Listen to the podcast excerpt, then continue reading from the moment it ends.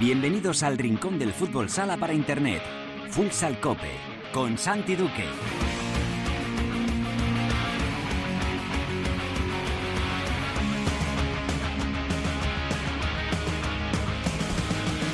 Hola, ¿qué tal? Bienvenidos a Futsal Cope, la casa del fútbol sala en la cadena Cope.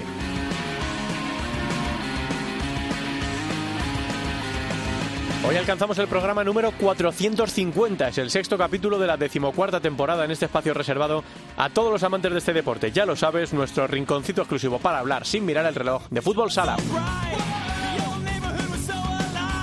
El Real Betis Futsal es protagonista en esta semana en la primera división después de sumar dos victorias consecutivas que le sacan de la zona roja y le hacen soñar con estar en la Copa de España de Cartagena 2024. En la tertulia analizaremos estas dos últimas jornadas, incluida esta intersemanal, y miraremos también, por supuesto, a la que está por venir este próximo fin de semana. Lo vamos a hacer todo con la ayuda de Cancho Rodríguez Navia y de Millán Gómez. En Futsaleros por el Mundo, la directora Sendín nos lleva hoy hasta Hungría para hablar con un buen amigo de este programa, el seleccionador del país, Sergio Muyor. Y acabaremos el programa con Alba repasando lo que ha ocurrido en la primera división femenina y por supuesto también mirando a lo que pasó en la segunda división. Todo preparado para empezar con Natalia Escobar en el control de sonido. Esto es Futsal Cope.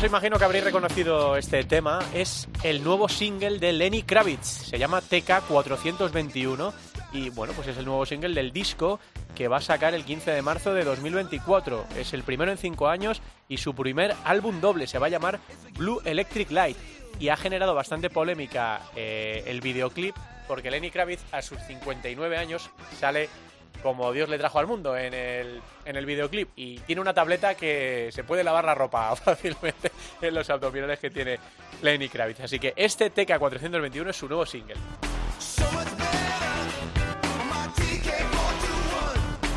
Bueno, estamos inmersos en una semana eh, de mucho trajín para los equipos porque son prácticamente tres partidos en apenas siete días y nosotros esta semana nos fijamos en la reacción del Real Betis Futsal que ha experimentado un inicio complicado del campeonato. Es verdad que si repasas el, calendario, ese factor que siempre hablamos del calendario, puedes entender un poco también la situación del Betis en las primeras semanas porque le ha tocado un inicio de, campeonato verdaderamente duro, eh, pero reacciona. El, equipo de Bruno eh, consigue salir de ahí, eh, ya no solo sale del descenso, sino que empieza a, pensar o a poder pensar en posiciones de, Copa de España y hoy queríamos hablar con, su entrenador, con, el míster, con Bruno García. Hola Bruno, ¿qué tal? ¿Cómo estás? Buenas tardes. Hola, buenas tardes. Bueno, la cosa se ve de otra manera, ¿no, Bruno? Después de un inicio complicado, después de los antecedentes que también tenéis en estas últimas temporadas, eh, son seis de seis. Eh, esto te permite, eh, entiendo que trabajar un poco más, más tranquilo y ver las cosas de otra forma, ¿no? Sí, la verdad que bueno, el trabajo diario está siendo muy bueno, pero se juntaron diferentes factores condicionantes, ¿no? Por lo primero el calendario que acabas de comentar, era un calendario súper exigente porque venimos de reestructurar el, proyecto y la plantilla, seis jugadores nuevos incorporados esta temporada y nos enfrentábamos pues al Pozo que, ya todos conocemos que ha dado un paso adelante en cuanto a, su calidad de plantilla y va a aspirar otra vez a todo a, Jaén y a Palma, ¿no? O sea, los tres, eh, tres equipos muy fuertes a nivel de, de, liga y eso pues nos propició mm, malas sensaciones en cuanto a, que no éramos capaces de competir 40 minutos de una manera eh, equilibrada, ¿no? y a partir de ahí sí verá que ya contra Rivera Navarra somos capaces de, puntuar y estos dos partidos que, nos dan pues un poquito ya de aire para, para seguir confiando en, el trabajo que se hace a diario. Mm, habéis ganado, Bruno, además, a uno de los equipos que más en forma estaba en el, en el campeonato, en esta última jornada, a un equipo como que eso algo Manzanares, que eh, venía haciendo las cosas muy bien, eh, en una primera vuelta en la que de momento, de momento, eh, la sensación que deja Bruno es que va a haber tortas para la clasificación para la Copa de España, ¿no?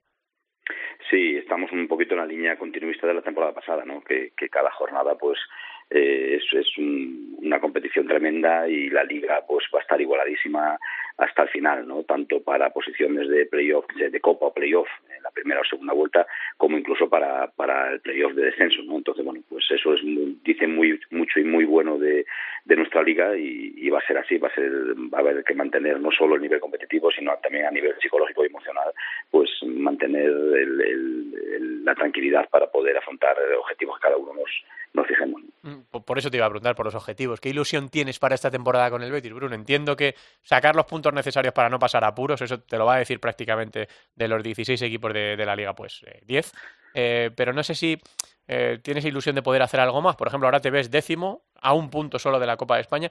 No sé si es una palabra, la Copa de España, prohibida en el vestuario o si habláis abiertamente de que si hacéis las cosas bien en la primera vuelta puede haber una posibilidad. Mira, eh, me gusta ser muy sincero y cuando yo afronté este proyecto veníamos con otro con otros objetivos, ¿no? Pero es verdad que bueno, pues dentro de las secciones y del club eh, fruto de muchas cosas, pues se, está reestructurando y este junio pues lo hemos pasado regular, ¿no? Mm. Con, la incertidumbre que, que, corría alrededor de las secciones, con no poder renovar a jugadores importantes eh, del año pasado, que, que no es fácil hacer un bloque y a partir de ahí pues estamos satisfechos de lo que hemos podido conseguir para, para poder competir este año. ¿no? Mi objetivo y nuestro objetivo tiene que ser mejorar lo del año pasado y no eh, cerrar, digamos, y no, no ponernos límites, ¿no? pero mejorar lo que hemos hecho el año pasado y a partir de ahí pues intentar de llegar lo más alto posible. Mm. Bruno, de los fichajes que habéis hecho, que como tú dices, habéis tenido que reestructurar mucho la, la plantilla, ¿quieres destacar a alguien eh, que no conozca a la gente del fútbol sala eh, habitual, que algún jugador que hayáis traído que digas, pues mira, eh, creo que este jugador este año en la Liga Nacional de Fútbol Sala va a dar mucho que hablar, más allá de los fichajes que habéis hecho, que son gente que ya conocemos en, en España. Pues mira, eh, yo te diría que los chicos jóvenes, mm. porque si viste ayer, antes hablamos de factores condicionantes para nosotros, ¿no?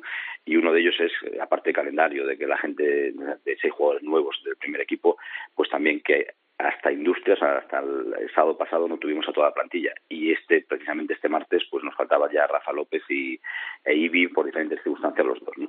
Pero pero ahí tienen que dar un paso adelante los jóvenes, los que tenemos en el filial, estamos trabajando muy bien con el equipo filial las últimas temporadas. Y ahí pues yo te diría pues un Pablo Muñoz, un Pablo Otero, un Cristian eh, Povea, un Jorge Carrasco esos jugadores yo creo que, que, tienen que van a van a dar que hablar esta temporada porque además los vamos a necesitar no y se vio ayer en el partido contra Manzanares claramente se vio que a nosotros con nuestra plantilla nos falta un Rafa López o un Ibi y bueno pues eh, vamos más justitos no entonces esos chicos tienen que dar un paso al frente lo dieron y ayer lo vimos no y lo tienen que dar y seguir dando y seguir creciendo. Yo te diría que más que jugadores que lo que hemos traído pues los conocéis porque es un Molina un Rafa López un Lemine un Pedro Toro un Rullé pues esos jugadores ya los conocemos en la liga y tenemos la suerte de poder traerlos, en, como te dije, con esa incertidumbre que teníamos en, en, el mes de junio, pero yo te diría más esa, esa, esa juventud que tenemos por detrás, que fruto también del buen trabajo que se está haciendo con las categorías de base, con el filial sobre todo en las últimas temporadas. Y, yo me, me, inclinaría más por esa por esa línea de jugadores, ¿no? Raúl López que, que no estaba esto día, pero también eh, lo estamos llevando muchísimo, bueno, pues eh, Santa María que viene de, de, la sub-19, Gonzalo Santamaría, bueno, pues eh, son jugadores que, estoy seguro que van a dar mucho que hablar esta temporada. Bruno, eh, cumples tu segunda temporada desde tu regreso de, las, aventuras, de las experiencias internacionales. ¿Qué Liga Nacional de Fútbol Sala te, has encontrado? Eh, ¿Te ha sorprendido como el nivel del fútbol sala actual en España? Porque vengo defendiendo en, las últimas, en los últimos programas que creo que el fútbol sala en España está mucho mejor de lo que parece. Quiero decir, el momento de visibilidad es malo porque se ve mal en la tele, porque hemos perdido eh, a gol, que bueno, eh, está claro que yo era parte, pero creo que, dábamos bastante visibilidad al fútbol sala. La, sensación eh, con la, guerra con la federación, con todas las cosas que han pasado con la, con la federación, es que vivimos un momento complicado en el fútbol sala español. Pero cuando te pones a ver los partidos y los jugadores, eh, yo creo que estamos mucho mejor de lo que parece. No sé si tienes una sensación similar o, qué es lo que más te ha sorprendido ya después de más de un año en tu regreso a España. Mira, nunca me he ido, ¿no? Porque la sigo continuamente. He tenido jugadores aquí que, bueno, incluso visitar muchos partidos porque estaban jugando aquí en España, en Portugal y, tener que, venir a verlos y en vídeo, pues todas las jornadas, ¿no? Tenemos la suerte de, poder hacer ello, pero eh, yo la veo divertida. O sea, es que es una competición muy divertida, no solo porque eh, para mí sigue siendo la mejor liga del mundo, la mejor, sino porque eh, cada jornada es que hay resultados tremendamente igualados, la competición está muy divertida en cuanto a, que hay una igualdad tremenda en, lo que hablábamos antes, ¿no? Para pelear por Copa, para o playoff, para descender. El año pasado un montón de equipos estábamos ahí envueltos hasta la última jornada, hasta el último minuto de, de última jornada, pero no solo el año pasado, sino también otros, otras temporadas. Entonces, ese equilibrio, esa igualdad hace potencia una liga, ¿no? Yo he vivido eh, muchas ligas, eh, muchos países, y donde hay uno o dos o sea, uno o dos equipos que normalmente o tres normalmente son los que ganan pues al final la liga pierde eh, pierde atractivo no eh, yo no voy a entrar en las guerras ni la guerra de la federación mm. ni de la liga ni de las televisiones y demás no eh, no es bueno para nuestro deporte yo soy un fiel defensor de nuestro deporte soy un enamorado de, mi profesión y de mi deporte y me encantaría que, tuviésemos más visibilidad que tuviésemos más difusión porque todo eso iría en pro de, de todo del espectáculo de de los salarios, de, enriquecer nuestro deporte, son muchas cosas, pero aparte, dejando aparte eh, esos, esos, esas cuestiones, pues a mí es que yo la veo muy divertida y cuando te diviertes eh, ver algo, pues lo, lo continúas viendo, lo continúas viendo, ¿no? A pesar, a pesar, y pondría un pero, y, serían las reglas de juego, ¿no? Tenemos que eh, centrarnos un poquito más en, en pelear para que las reglas de juego se adapten al espectáculo, para que mejore el espectáculo, como hacen otros deportes. no Estamos con un inmovilismo tremendo y eso nos ayuda. Tenemos que dar cada vez más espectáculo eh, en las reglas del juego y la, y la normativa de competición, en, la en las normas reguladoras de competición. ¿no? Y a partir de ahí también en cada partido, o sea, tenemos, tienen que ser más dinámicos, no se pueden ir partidos a 50 minutos de, de cada, por cada parte, no podemos perder el tiempo. O sea, el espectador hoy en día eh, demanda mm, otro tipo de producto, ¿no? Estamos en, una sociedad en donde lo comprimido eh, está teniendo mucho éxito, ¿no? Y, bueno, pues tenemos que adaptarnos a eso, tenemos que adaptarnos a ese tipo de espectáculo, tenemos que adaptarnos a, los deportes que tienen más difusión hoy en día en, los medios de comunicación, en las redes sociales y demás, y a partir de ahí ser inteligentes, hacer un plan estratégico para seguir potenciando la mejor liga del mundo durante las tres últimas décadas. Mm. estábamos hablando, Bruno, de que es verdad que hay mucho follón por las ocho primeras posiciones, que hay equipos a los que se les, se les esperaba eh, arriba al final de la primera vuelta, como por ejemplo Valdepeñas, que está experimentando muchos, muchos problemas, aunque viene de ganar este último partido, otros equipos que a lo mejor no están posicionados donde creíamos, pero en la parte alta, en lo que es la, parte alta de la clasificación, sí que empezamos a ver ya una tendencia con el Barça, con el Pozo, con Mallorca, Palma Futsal. Em, has jugado contra algunos de ellos, has jugado contra el Pozo de Javi, has jugado contra Jaén, has jugado contra Mallorca Palma. ¿Cómo ves la situación por la pelea por los títulos? Em, ¿Crees que va a haber alguien que sea capaz de plantarle cara al Barça? Claro, estamos hablando de esto después de que Palma Futsal ganara el año pasado la Copa de Europa, ¿no? Pero em, sigues viéndoles un escaloncito por encima, porque de momento, con la gente que ha hablado esta temporada, Bruno, todo el mundo sigue viendo al Barça como un poco por encima de los demás. Sí, eh, también es, es verdad que, que, bueno, vienen de trabajar ya con, con Jesús de varias temporadas, vienen de, de, la línea ganadora, de esa dinámica ganadora que es, es importante, y, pero también es cierto que tienen dos, dos pérdidas, eh, tienen una llegada que es Eric, pero tienen dos pérdidas importantes, ¿no? Como, como Sergio y, y Fernanda y Ferrao, ¿no? Entonces, ahí sí que, bueno, pues en, en momentos puntuales, igual en una liga regular que son que son 30 jornadas, pues no lo echas tanto en falta, ¿no? Sí, algún, en algún momento de fechas FIFA, de, bueno, pues eh, cuando el calendario está un poquito más cargado, pero vamos, sigue siendo una plantilla muy extensa, ¿no? Pero luego, cuando llegan momentos ya de, de competición de Copa, de Supercopa, de, bueno, pues ya partidos eh, en donde a un partido te puedes quedar fuera de una, de una competición, pues ahí lo vimos, lo vemos cada temporada, ¿no? En donde pues un Jaén te, te sorprende, en donde Palma queda campeón, campeón de Champions. Entonces, bueno, lo veo, lo sigo viendo por encima, pero las bajas que, que, que tienen, pues aunque tiene una plantilla muy larga y muy buena, pero sí que en momentos puntuales puede que, que iguale un poquito más a otros equipos que tienen que estar llamados, ¿no? Este año como bueno, Palma tiene que seguir, el Pozo que tiene que dar un paso al frente y, y ya pelear por, por muchos títulos.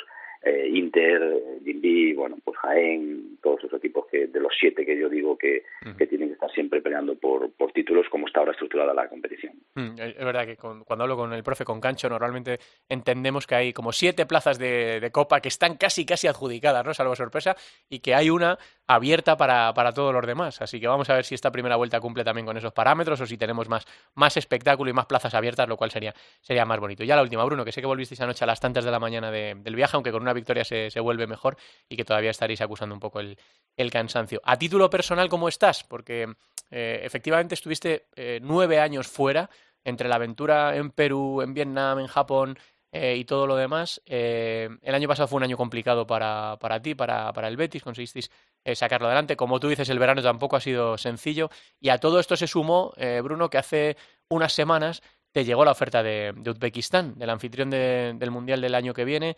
Eh, lógicamente tienes un gran cartel internacional, también en España, pero un gran cartel internacional es por el trabajo tan bueno que has hecho eh, pues con todas las selecciones en las que, en las que has estado. Eh, ¿Cómo estás? ¿Cómo estás viviendo todo, todo este proceso en esta segunda temporada al frente del Betis? Bueno, pues eh, con normalidad.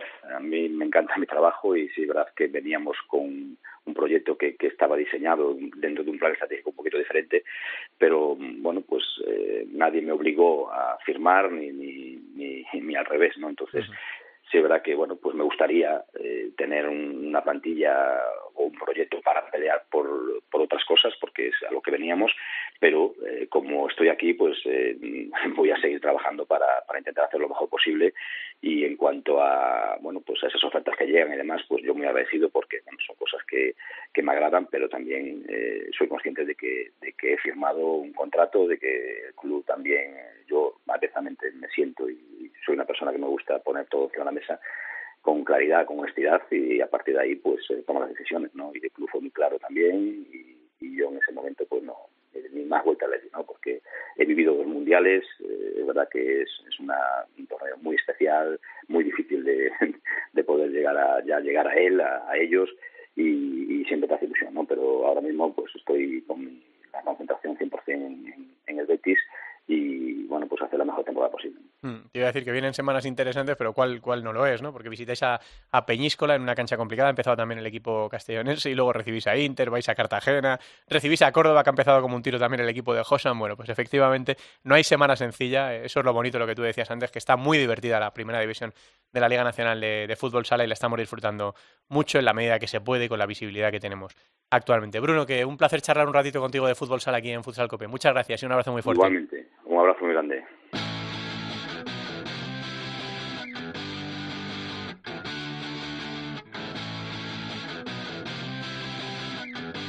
La tertulia de Futsal Cope.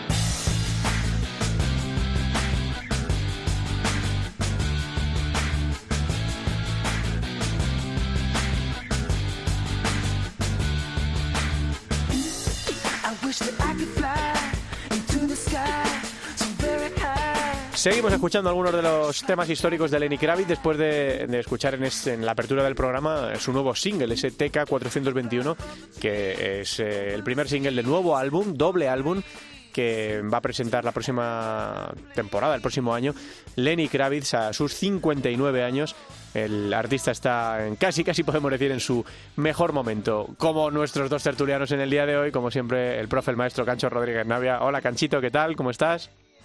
Hola Santi, pues un poco expectante con la, con la jornada que hemos tenido entre semana. Ahora la comentaremos, pero parecía de transición y vaya la de cosas que han pasado. Sí, sí, y más cosas que, que pueden pasar, ¿no? Y efectivamente ahora mm. hablamos de las repercusiones que puede tener para algunos clubes o para algunos entrenadores esta jornada que se ha, disput eh, se ha disputado intersemanal. Está también por ahí nuestro buen amigo Millán Gómez. Hola Millán, ¿cómo estás?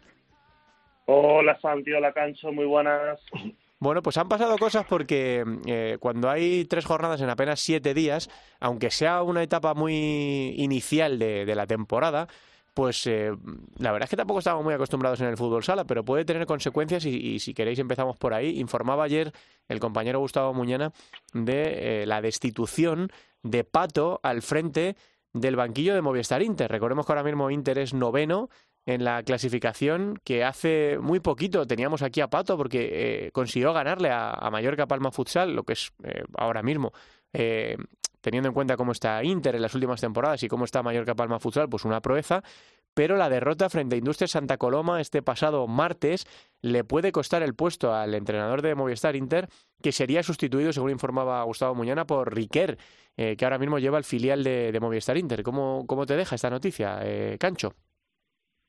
Bueno, es oficial ya, es oficial Que, que, Pato ya está fuera, eh, que Alberto Riquer se va a encargar del, equipo. Esto daría para un programa, ¿no? Y aprovechando que está Millán, que es un analista además del juego, podríamos eh, entrar en detalle, ¿no? Hay muchas lecturas sobre esta sobre esta destitución de Pato. Yo creo que es precipitada por, por las jornadas que, que llevamos. Es verdad que pierde con Industrias que no había ganado ningún partido, ¿no? Y eso, eh, sobre todo cara a los medios y cara a tu afición, pues duele más que una derrota ante Mallorca, por ejemplo, si hubiera sido hace, hace dos jornadas, ¿no? Pero esto también nos debe hacer reflexionar un poco sobre, sobre los entrenadores, que muchas veces hacemos unos discursos muy partidistas en cuanto vemos, porque es verdad que Pato jugaba de maravilla con Tuela, nos tenía enamorados a todos, pero es que una cosa es jugar eh, sin esa presión, sin ganar títulos, sin jugar finales, eh, bueno, pues con un presupuesto limitado, así que, que todo lo que hagas luce más que cuando luego tienes que jugarte los títulos, cuando tienes que gestionar un vestuario, que eso es muy difícil, cuando tienes que competir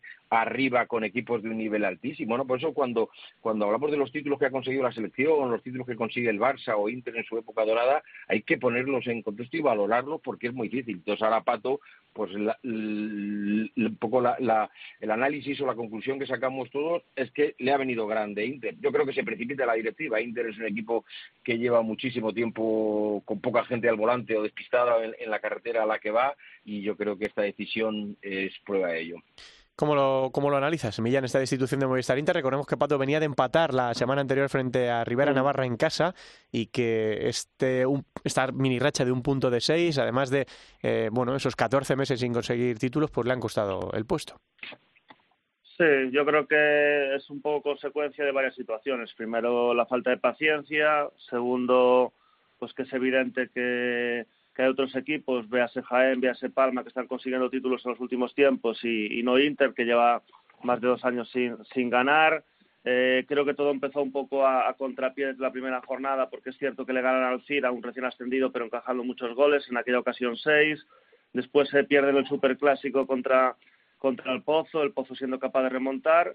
Y, llama la atención, pues seguramente porque hace apenas unas semanas eh, siendo capaces de ganar eh, eh, al vigente campeón de Europa, como es el caso de Palma. Eh, yo creo que falta que falta estabilidad y falta paciencia, porque creo que es todavía muy pronto. Si tú destituyes a un entrenador tan pronto, eh, es decir, cuando llevas apenas seis jornadas, lo más seguro es que realmente eso demuestre que ya tenías dudas en verano, porque no creo que las dudas se generen en apenas seis jornadas y sobre todo lo que comentaba Cancho y comentabas tú, Santi, que, que en tres partidos en apenas unos días.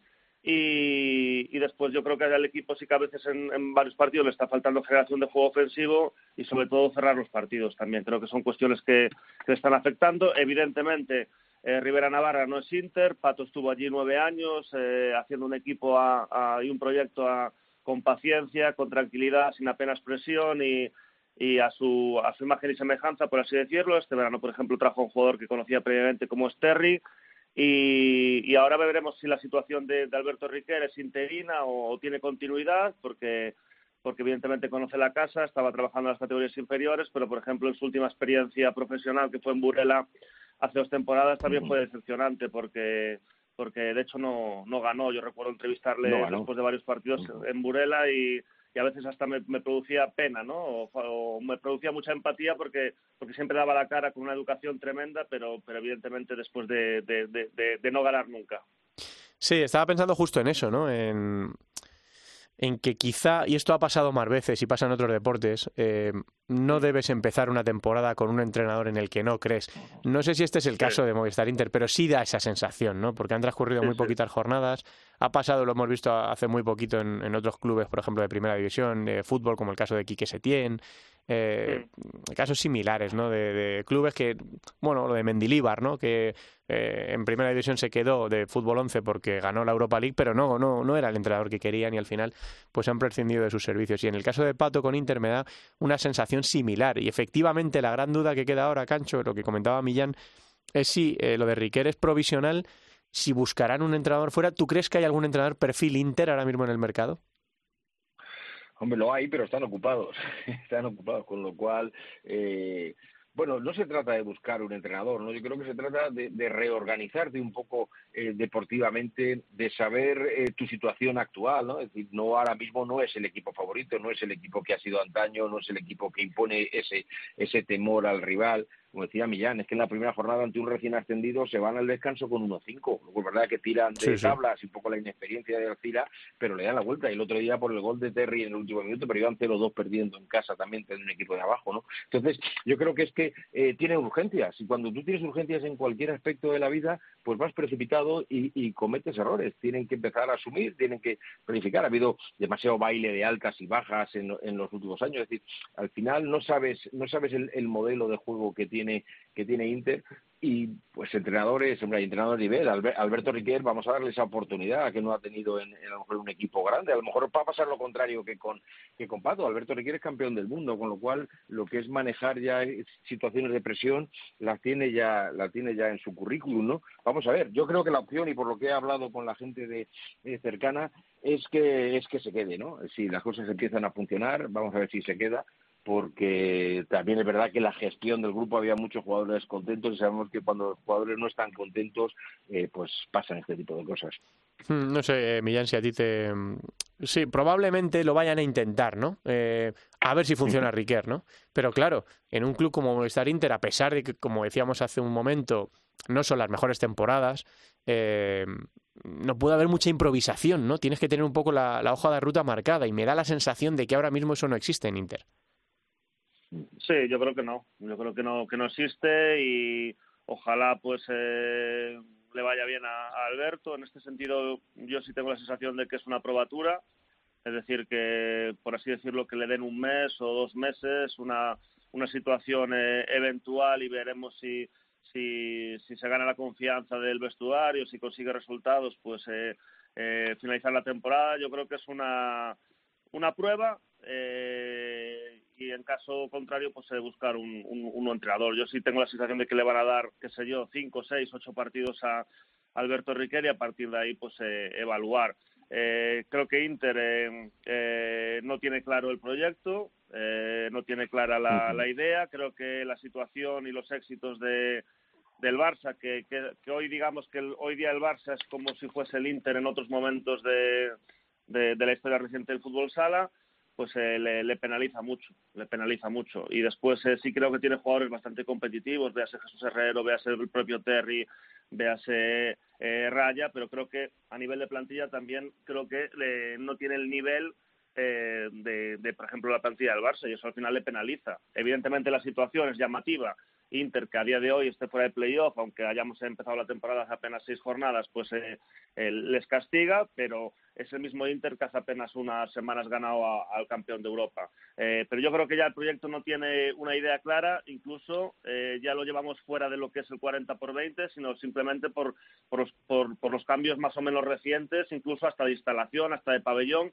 que eso incluso complica la fidelización por parte de la afición. Hmm. Os quería preguntar también por otra de las cosas que han pasado en estos últimos días, que han sido la doble derrota del Pozo Murcia. Eh, estaba siendo el mejor equipo del, campeonato en las cuatro primeras jornadas, eh, habiendo ganado, por ejemplo, el derby de la región, o a Córdoba, que es un equipo que ha empezado muy bien, o el clásico del fútbol sala español a, Movistar Inter, pero pinchó en, en, una cancha muy complicada como es la de, la de Sota, y en el primer gran partido para ellos de la temporada, quizá, más allá del derby de la región, ha caído contra el Barça, Cancho. No sé si le han llegado un poco pronto estos partidos, o sobre todo el partido del Barça, al proyecto, segundo proyecto de, la leyenda de Javi Rodríguez. Bueno, estos partidos te ponen en tu sitio. Al final es verdad que el Barça eh, el otro con un Catela estelar, con sus tres goles seguidos, eh, que pone patas arriba el Palacio. Un Palacio además con muchísima gente, ¿eh? debemos recordar, cerca de 5.000 personas creo que fueron asistidas y que la gente se ha vuelto a enganchar, se ha vuelto a ilusionar con el equipo, pero pero el Pozo es verdad que venía con una racha de euforia y de resultados y sobre todo habiendo ganado a Inter, habiendo ganado a, a Jimby, pero también es la realidad que hay que ponerle en la situación. ¿Va a ser un candidato? Pues probablemente, pero un dominador como parecía de la competición, para mí solo hay un dominador, que es el Barça, que lo está haciendo sin dos jugadores espectaculares como son Lozano y Ferrao, y aún así eh, es, es líder ya de la, de la competición y el resto pues tienen que pelear. Aquí en cuanto te despistes, cuando miras para otro lado, pierdes dos partidos y pasas de estar en, en, zona de copa a, a, estar en fuera de ella y de los playoffs, ¿no? Entonces creo que estos son avisos que vienen en un buen momento, es decir, que puedes frenar un poco la euforia y, y exigir a tus jugadores todavía un poco más. Hmm, ¿Cómo lo ves, eh, Millán? Este inicio tan prometedor de un pozo que el año pasado resultó decepcionante, que este año parecía que, que estaba ahí de nuevo, y está ahí arriba de nuevo, eh, preparado para competir los títulos, pero que cuando llega sobre todo el Barça, que es su gran eh, tendón de Aquiles en las últimas temporadas, pues no, no termina de estar a ese nivel, que claro, probablemente el nivel del Barça es el mejor del mundo, ¿no? Entonces es normal que el Pozo todavía a lo mejor no, no llegue a competir a ese nivel. Sí, parecía que era una situación eh, antagónica a la del Pato, a de Pato con Inter, ¿no? Es decir, hmm. con Javi de hmm. su segunda temporada en el Pozo, pues teniendo continuidad, eh, digamos, comenzando con las sensaciones positivas que tuvo en algún tramo de la, de la temporada pasada, un pozo que con ese grupo que tiene de, jugadores zurdos como Marcel, como Tainan, pues generando mucho desequilibrio y ese perfil que les da, que les hace tan diferentes a la hora de, defender por parte de los rivales. Un equipo que estaba transitando sobre todo muy bien, con un juego bastante bastante veloz y yo creo que pues eh, generando ese ambiente en, en Murcia el otro día es cierto que, se adelanta contra el Barça, por ejemplo, pero bueno, una nueva exhibición de Catela, que, incluso hasta el único día que el Barça no gana, que fue en, Pamplona la primera jornada, ya es capaz de marcar dos goles y, empatar aquel 3-1. Eh, creo que, por ejemplo, sí que es eh, decisivo para, para la derrota del Pozo contra el Barça. Yo creo que Edu en el, en el 1-2 puede hacer algo más y seguramente sea a nivel psicológico un momento muy importante en el partido, más allá de que de que yo creo que el Barça tiene tomada la medida a nivel eh, deportivo y a nivel eh, psicológica al pozo, pero aún así eh, yo creo que el equipo está mejorando claramente con respecto a la, a la temporada pasada. fue capaz de ganar, como decía Santi, ese, ese derby autonómico en, en, Cartagena, ganar el Superclásico remontando a Inter y las sensaciones yo creo que son bastante, bastante positivas porque además tiene jugadores de, de calidad eh, y que tiene ese uno para uno, ese grupo de zurdos que, digo yo, pues que, generan eh, afición y se está viendo en el, en el ambiente en el, en el Palacio de los Deportes. Mm, del resto de cosas que han pasado en estas dos jornadas, porque no las podemos ceñir solamente a una, nuestro protagonista de hoy, ¿no? Bruno García, que por fin levanta el vuelo con el Real Betis, esos seis puntos de seis le permiten no solo salir del hoyo, sino empezar a soñar con la, con la Copa. Bruno nos acaba de contar en la entrevista que lo han pasado muy mal, que las expectativas que él tenía cuando firmó por el Real Betis eh, han tenido que reducirse un poco por los problemas que ha habido con la plantilla, por todos los cambios que han tenido que hacer, que el mes de junio fue muy complicado, pero bueno, ahí están sacando cabeza. Eh, nos llega también esa derrota de Jaén en casa contra Sota por, por 0-3, un Sota que, que también está presentando su candidatura a la Copa de España, la contundente victoria de Mallorca, la primera victoria de Valdepeñas después de la rajada tremenda de David Ramos el, el pasado fin de semana, que ha sido una de las, de las declaraciones más fuertes de, de los últimos tiempos en cualquier deporte. Bueno, pues un poco balance general, Cancho, de más allá de, ceñirnos en un equipo solo, de, de estas dos jornadas. Sí, un poco como te decía en la previa, han pasado muchísimas cosas, ¿no? En, en, tan poco intervalo de tiempo. Lo de Bruno, totalmente de acuerdo. Tuve la suerte el martes de ir a Manzanares a ver el partido y, bueno, quiero destacar primero el espectacular ambiente que se vive, la atmósfera que se vive en el Manzanares Arena. Es divertidísimo, van todos con la camiseta. Yo creo que se les ha quedado pequeño. Le decía al alcalde que se hubieran metido 500 personas más, 500 plazas hubieran podido, hubieran podido ganar. Me decía, probablemente sí, estaba todo vendido. Y tuve la opción de hablar mucho tiempo con Bruno, tengo buena relación con él. Y él me decía que estaba muy tranquilo, que estaba muy contento, que estaba, que estaba muy adaptado a ir a la ciudad y su mujer y su hijo a, Sevilla. Y que además era un problema de, de tiempo, ¿no? Que habían perdido muchos partidos en los últimos minutos, que no estaban manejando bien esas situaciones, pero durante el partido me gustó mucho, con lo cual yo creo que el Betis, si sigue en esa línea, y luego hablando con el director deportivo, tiene absoluta confianza en, Bruno, con lo cual Bruno es una apuesta de segura y de, futuro para toda la temporada, ¿no? Y luego lo de Viñalbali, bueno, pues yo creo que hay, que destacar una cosa, ¿eh? Con todo lo que se ha eh, hablado esta semana de David Ramos, las declaraciones, es verdad que tiene una parte de la afición muy reducida, pero una parte de la afición que le, que le cuestiona, David Ramos el otro día con empate saca portero jugador, ¿eh? con el riesgo que todos sabemos que eso puede suceder y el hoy Rojas le salva la papleta, pero a lo mejor un entrenador segurola eh, o, menos valiente eh, se queda ahí atrás, pasa el tiempo, es un puntito más, más perdido fuera y, asumes que, que, puedes ganar en casa y empezar a cambiar la racha, ¿no? Creo que eso también hay que, hay que, valorarlo. Hmm, ¿Qué quiere decir, Millán, del resto de cosas que han pasado, que han sido muchas, como dice Cancho, en estas dos jornadas? En el caso de Betis, pues creo que tiene mucho mérito y creo que Bruno es Bruno García, pues creo que es un entrenador eh, muy contrastado. Eh, lo ha demostrado recientemente su experiencia previa en con Japón, con la selección, que era un equipo súper trabajado y súper eh, disciplinado y creo que está convirtiendo el Betis en el espejo de, su idea de juego y están destacando, por ejemplo, Manuel Piqueras en la posición de cierre, jugadores como Lemine en, en las alas y y, creo que si tienen cierta paciencia y no les afecta todo toda la vorágine extradeportiva de, de la estructura del Betis, que bueno ya ha ocurrido en la, sección de baloncesto, etcétera, pues eh, puede haber ahí un proyecto para para años y, a medio plazo que pueda construir Bruno con paciencia. Y luego en cuanto a los resultados de la de la última jornada yo creo que por ejemplo destacar sin duda la victoria de, de Shota que vi la temporada pasada de sufrir eh, mucho en en, en, la permanencia, pues ganando a todo finalista de Liga y campeón de Copa de España como es Jaén en, en, su casa y además eh, con portería con portería cero. Hmm, ahora os pregunto por la Champions, porque es que la semana que viene ya tenemos a Barça y a Palma jugando en sus grupos en esta main round, pero vamos a echar un vistazo primero a la jornada que empieza mañana, por eso decíamos lo de eh, la acumulación ¿no? de, partidos en, siete días, eh, tres partidos para muchos equipos. Una jornada que empieza mañana a las siete y media con el Movistar Inter, Quesos Hidalgo Manzanares, el primer partido de Riquera al frente del, banquillo interista después de la destitución de Pato. Nueve de la noche Viñalbal y Valdepeñas, el Pozo Murcia Costa Calidad, muy, muy, muy, muy interesante este partido partido que va a medir un poco el momento del pozo después de las dos derrotas y si lo de Viñalbali efectivamente es una reacción. No ya por tus Apóstoli Alcira, eh, por la zona que quema, por la zona baja de la tabla. Córdoba, Patrimonio Rivera. Eh, me lo estoy pasando muy bien viendo a Córdoba este año, sobre todo en, casa. Eh, Sota, Mallorca, Palma, Futsal. Otro partido que con el momento que atraviesa Sota y en la previa de la Champions para Palma puede ser interesante. Barça, Jaén. uno de los partidos más interesantes de la semana. Y el domingo quedará el Jimby Industrias y el Peñisco La Betty. Resulta difícil, Gancho, fijar el foco en, en uno, ¿no? En dos. Hombre, por nombre creo que ese Barça Jaén es, espectacular, ¿no? Es la rendición de, la final de la liga, pero como están pasando tantas cosas, pues ese Viñalbal y eh, Pozo de Murcia es, es, apasionante. Y luego ese Inter, que eso es Hidalgo, vamos a ver, ¿no? También lo que pasa. Bueno, la verdad es que está muy divertida la liga. Entiendo que hay entrenadores o jugadores que lo estén pasando mal, pero para los que estamos eh, viendo partidos no está siendo una liga eh, por lo menos con muchas con muchas alternativas no y eso siempre te da te da mucho juego. Justamente eso eh, Millán decía ahora Bruno no decía es muy divertida la, la primera división creo creo que vamos a tener una una primera división muy, muy divertida.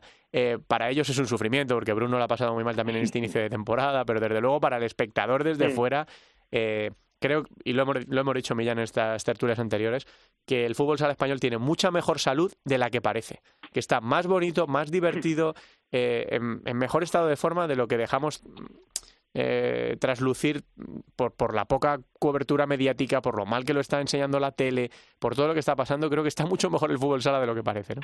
Sí, bueno, es evidente y lo hemos hablado más veces, ¿no? Que evidentemente la cobertura mediática es es manifiestamente mejorable y no vamos a, repetir lo, de siempre, pero evidentemente los conflictos lo único que perjudican es al, aficionado y la repercusión y la cobertura. Creo que el fútbol sala español eh, está mucho mejor de lo que parece, pero claro, lógicamente si no hay altavoces o no hay unas plataformas eh, eh, lo suficientemente eficaces, pues eso no, puede, no, llega al espectador.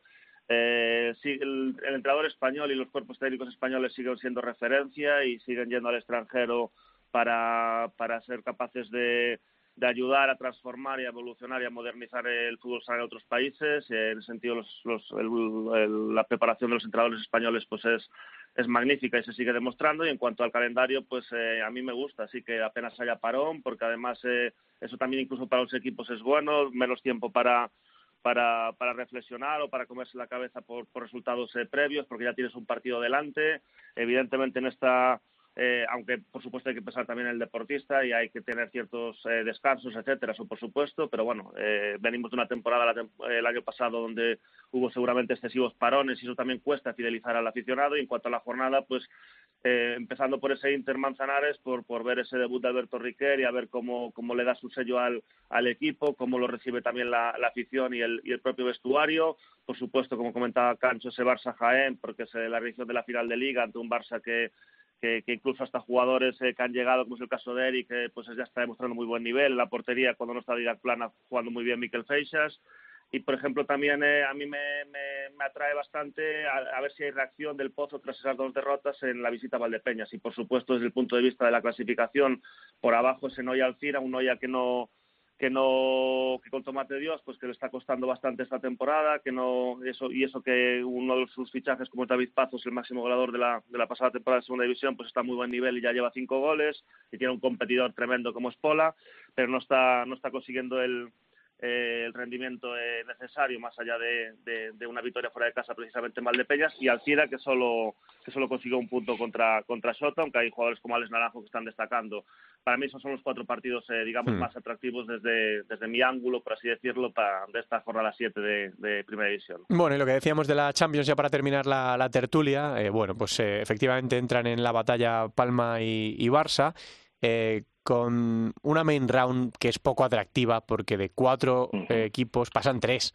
Eh, bueno, pues luego ya llegará la Elite Round, que ahí sí que hay fuegos artificiales, pero hombre, eh, repasamos los grupos de Barça y de, y de Palma. El Barça está en el grupo 2 con el Luxol, con el Sporting Anderlecht y con el Losnica Grad, que es el que pone la, sede. y el, el, Palma está en el grupo 3 con Kaira Talmati, con Aladas, con Differdanch y con Palma. Eh, lógicamente con el equipo balear, que es el campeón de, Europa. Mm, eh, cancho, ¿no? No mucho interés, ¿no? Eh, bueno, en los partidos bonitos, ¿no? Como por ejemplo el Palma Kairat, ¿no? o el Barça Anderlecht, por ver un poco el, el, rival que puede ser luego en Elite Round, ¿no? Pero poco más, ¿no? En esta ronda de que no haya lesiones, que no haya ningún accidente y ya está, ¿no? Voy, a hacer un Gregorio León y me voy a arriesgar y me la voy a Se van a clasificar los dos, ¿no? Creo que van a pasar los dos. Bien, cancho, bien, bien. Bueno, yo creo que hay el morbo de esos partidos directos, ¿no? Supongo, sobre todo, además que vuelve la, a Palma en la Champions, ¿no? Que es un reconocimiento por parte de la UEFA. Y luego ese Anderlecht Barça, que recordemos que es el que le echa el año pasado de, de la Champions, ¿no? en aquel partido tan tan extraño, ¿no? Bueno, supongo que también será una medida de para los de Velasco de que no te puedes relajar, que aunque no sea para la clasificación importante, sí para mandar mensajes a los rivales, y es verdad que es poco atractiva para los equipos grandes, para los equipos pequeños pueden pescar un premio gordo. Sí, eso, Millán, ¿no? Ver el, el Palma Kairat y ver el Barça Anderlecht y quedarnos un poco con eso, ¿no? Con dos partidos buenos de nivel, a ver cómo rinden los nuestros, ¿no? Sí, eh, más como pruebas, incluso para los entrenadores a nivel táctico y a nivel de probar otras, otros juegos en la rotación, que otra situación. Pero evidentemente desde el punto de vista del espectador, si pasan 3 de 4, pues eh, el atractivo baja eh, considerablemente, pero así a todo, pues los partidos que habéis mencionado y, y sobre todo, pues a ver cómo cómo, cómo se lo toma el Barça, que, que, esta temporada buscará su quinta Champions, viene de no de, la decepción de la temporada pasada, y Palma, que es su competición, ¿no? Es el primer título de su historia y es toda una, una Champions, y hay jugadores pues esta, esta temporada que, por ejemplo, un jugador que siempre ha sido una debilidad personal mía, como es el hmm. caso de Carlos Barrón, pues cuando te está teniendo la oportunidad también jugando a muy buen nivel. Bueno, pues eh, partidos para, para ver, para también... Eh, eh, verificar o, contrastar cómo es el nivel de, posibles rivales eh, a medio y largo plazo en la, en la, en la misma competición. pues todo eso, ¿eh? todo eso en esta semana eh, con muchas, muchas cosas en el panorama del fútbol sala español, más la destitución de Pato, que era una cosa inesperada por lo temprano, pero bueno, se ha producido y Riquer está al frente ya del banquillo interista. Millán, que nos encanta charlar contigo de fútbol sala, Cancho y a mí que, aquí en Futsal Cope. Un abrazo muy grande. Muchísimas gracias, el placer es mío, ya lo sabéis. Canchito, pues nada, seguiremos dando guerra la, semana que viene, a ver qué, nos deja el fin de semana, que la jornada es muy, muy atractiva. Sí, la verdad es que Millán sabe mucho, pero no se ha mojado como yo en lo que va a pasar. sí, sí. Gracias, Cancho, un abrazo grande. un abrazo. Vamos con más cosas.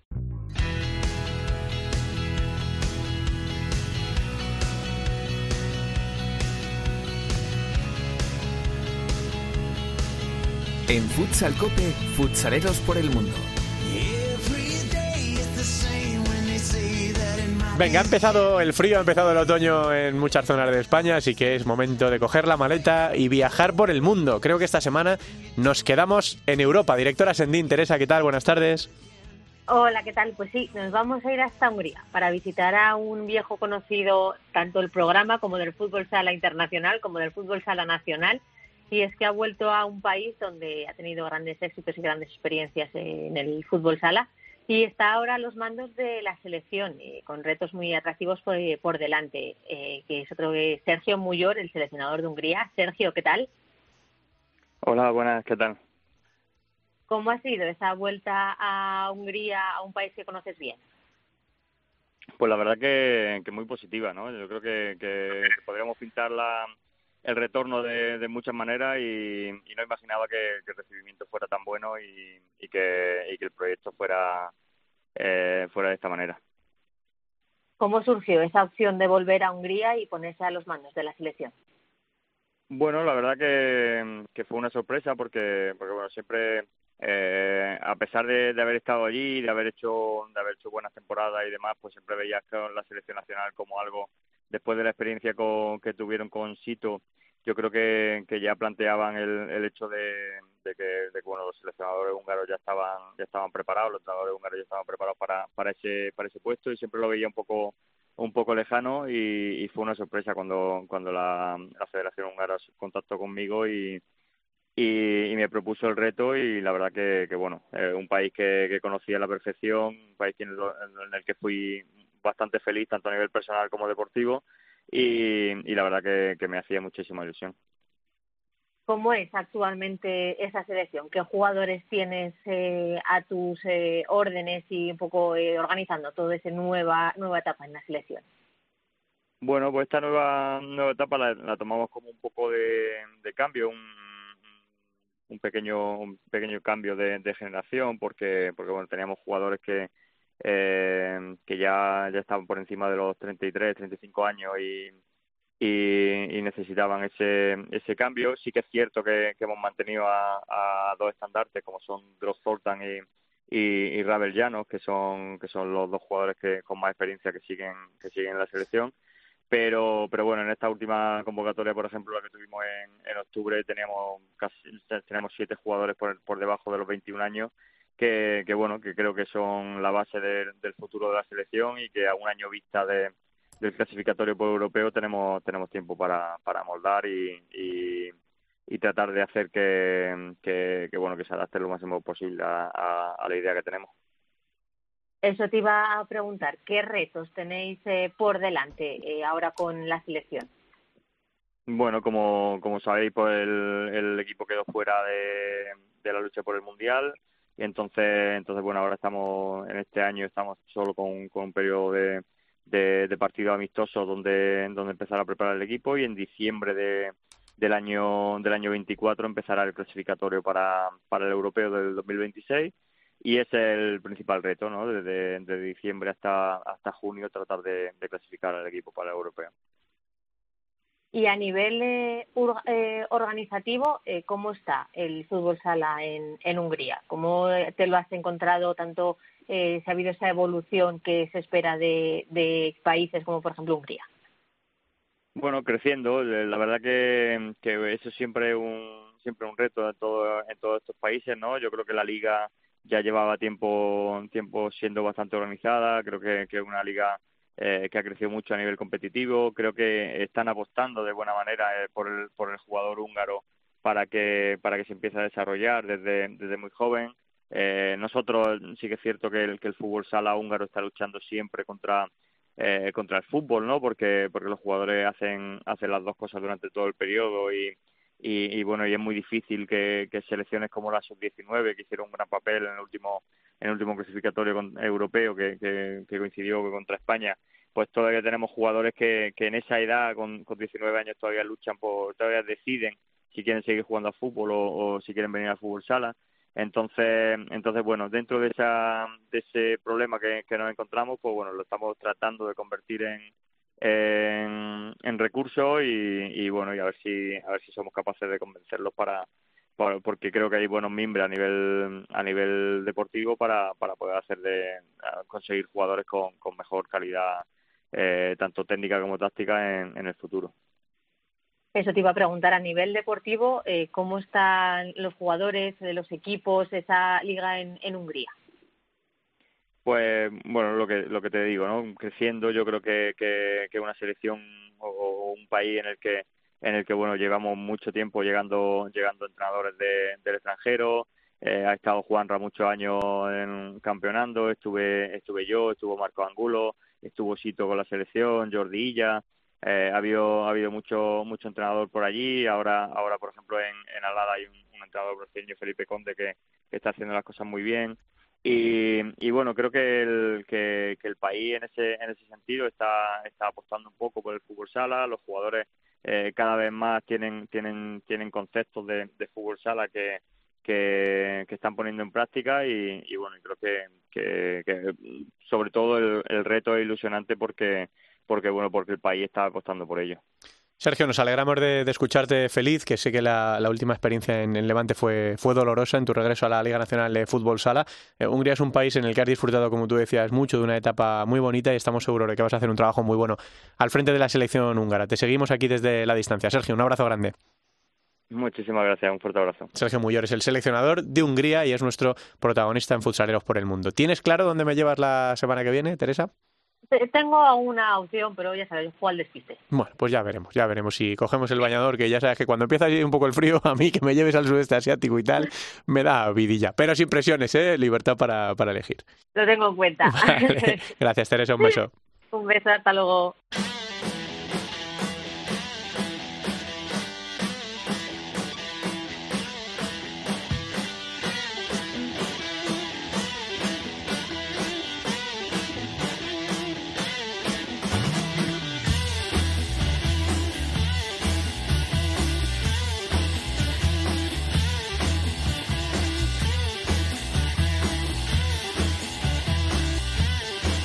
En Futsal Cope, Fútbol Sala Femenino.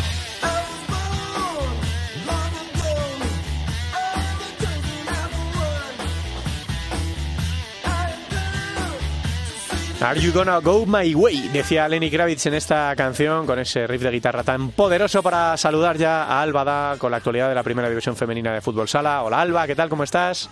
Buenas tardes, Santi. Bueno, pues tenemos que repasar lo que ha ocurrido en la jornada pasada de, la primera división eh, femenina eh, con cosas, ¿no? En la, en la zona alta y con partidos muy interesantes. Bueno, si te parece, empezamos repasando ese partido que destacábamos para esta jornada, la jornada 5. Ganaba el Corcón 3-2 Alcantarilla. Eh, sigue suma y sigue el equipo de, Peque en la primera posición. Todos los partidos los cuenta por victorias. Ganaba también el Scorch, ese equipo recién ascendido que está dando la sorpresa. De momento está en puestos de playoff. Ganaba 5-1 Atlético Torcal. También ganaba Melilla, que con la vuelta de Amandiña sigue sumando eh, todos los partidos por victorias desde esa vuelta de las jugadoras de la Copa América, ganaba 1-5 a Marín, ganaba también por goleada Burela 6-0 a Leganés, Castro perdía 3-4 frente a Futsi, uno de, esos partidos señalados entre un recién ascendido y Futsi, que fue el equipo campeón la pasada jornada, la pasada temporada de la liga regular. También perdía Rayo Majadahonda, Rayo Majadahonda 1-6 frente a Urense en Vialia, porque eh, recordamos que Rayo Majadahonda es el único equipo que de momento no ha sumado ninguna victoria. Volvía la victoria también Ourense, que había empezado mal la temporada, pero que va remando y ya está en la zona media de la clasificación y perdía apoyo 6-1 frente a Marelle en uno de los partidos destacados de la jornada. También ganaba Móstoles 2-0 a Roldán. Esto deja que de momento Alcorcón sea el único equipo que ha ganado los cinco los seis partidos que se han disputado hasta la fecha.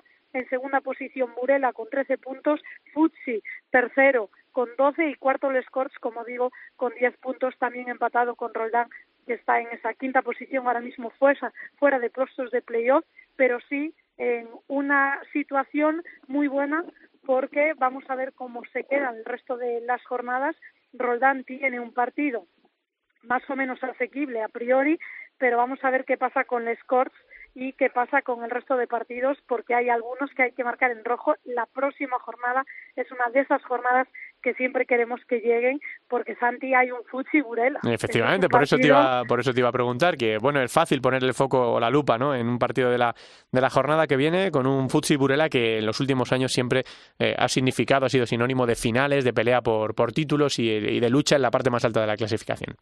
Pues mira, como ha empezado tan rara la temporada, que Alcorcón es el único equipo que ha conseguido ganar todos los partidos, parece que ese Futsi Burela ha perdido un poco el foco, ¿no? Pero es que han conseguido remontar a lo largo de estas cinco jornadas y ahora mismo son segundo y tercero. Por lo tanto, es un enfrentamiento directo que siempre es muy importante y que siempre sabemos que, que nos va a dejar jugadas increíbles y vamos a ver qué pasa porque para mí lo marco en rojo, pero también hay un pollo al corcón que creo que todo el mundo debería de ver, porque pollo viene de jugar eh, y de perder contra Marelli en uno de esos duelos eh, gallegos y también porque Alcorcón, como decimos, es el único equipo que ha conseguido sumar todos los partidos por victorias. Así que son los dos partidos en rojo. El Pollo Alcorcón se va a jugar el sábado a las cinco y media. Futsi Burela el sábado también a las seis de la tarde. Ya sabemos que todos los partidos se pueden seguir en formato digital por streaming pero bueno, pues desde aquí invitamos a que la gente que pueda ir a los pabellones que vaya a disfrutarlo porque serán partidazos. Nosotros lo decimos siempre, que el fútbol sala por la tele mola, pero que el fútbol sala en directo es otro nivel directamente. Y hay mucha gente que, gracias a las Copas de España, eh, han visto fútbol sala en directo, han, ido porque por recomendación de amigos, por acompañar a alguien y se han quedado ya enganchados para siempre a nuestro deporte. Así que efectivamente, muy pendiente de esos partidazos de esta próxima jornada. Comentaremos lo que pase eh, el próximo miércoles en Futsal Cope. Gracias, Alba, un abrazo grande. Gracias, hasta luego. Nos queda la segunda división.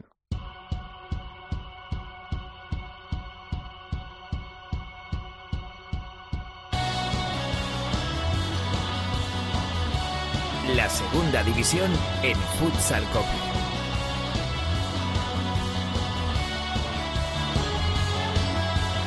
Una segunda división que disputó este pasado fin de semana su jornada número 4. Con estos resultados: Real Betis Futsal B 2, Sala 5 Martorell 4, Club Deportivo Leganés 3, Ibiza Gasifred 7, Barça Athletic 5, Elegido Futsal 2, Humantequera 5, Bisón de Castellón 0, Unión África Occidental 5, Guanapixa de Sala 10, Zaragoza 4, Meliestar 4, Burela 3, Full Energía Zaragoza 9, Levante 5 y Oparrulo Ferrol 6, Atlético Mengíbar 1. Después de esta jornada número 4, la clasificación queda de la siguiente manera. Líderes Unión África Ceutí, que después de ese eh, de este resultado suma 10 puntos y ahora mismo estaría en ascenso directo. Segundo es Guanapixa de Sala 10 Zaragoza con 9 puntos. Tercero Full Energía Zaragoza también con 9.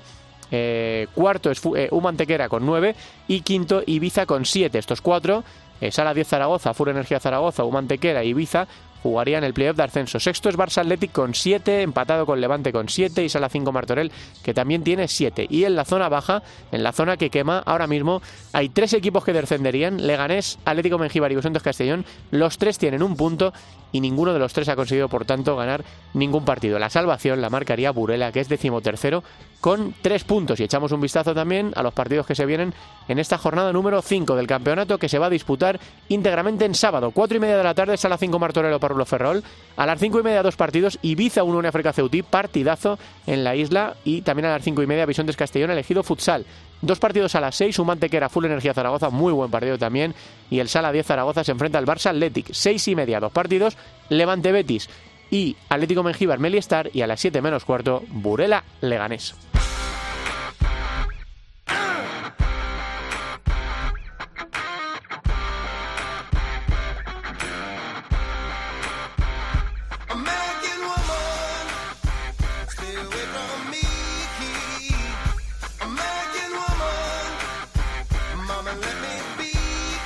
Con este American Woman de Lenny Kravitz ponemos fin al programa 450, ¿eh? qué bonita cifra, qué bien suena, 450 desde aquel 15 de marzo de 2011 que arrancara la andadura de Futsal Cope. Aquí seguimos cada semana, agradecer como siempre a Natalia Escobar que ha estado al frente del control y de la producción y a todos vosotros por estar ahí.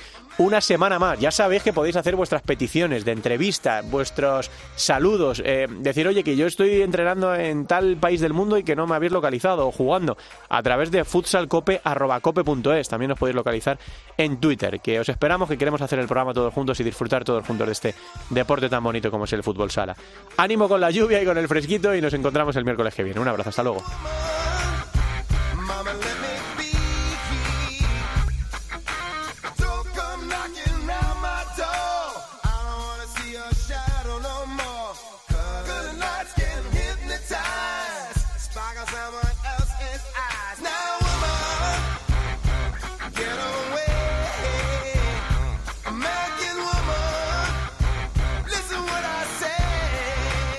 La división de honor, la división de plata, el fútbol sala femenino, los jugadores españoles fuera de nuestras fronteras, la selección, todo el fútbol sala en cope.es, futsal cope.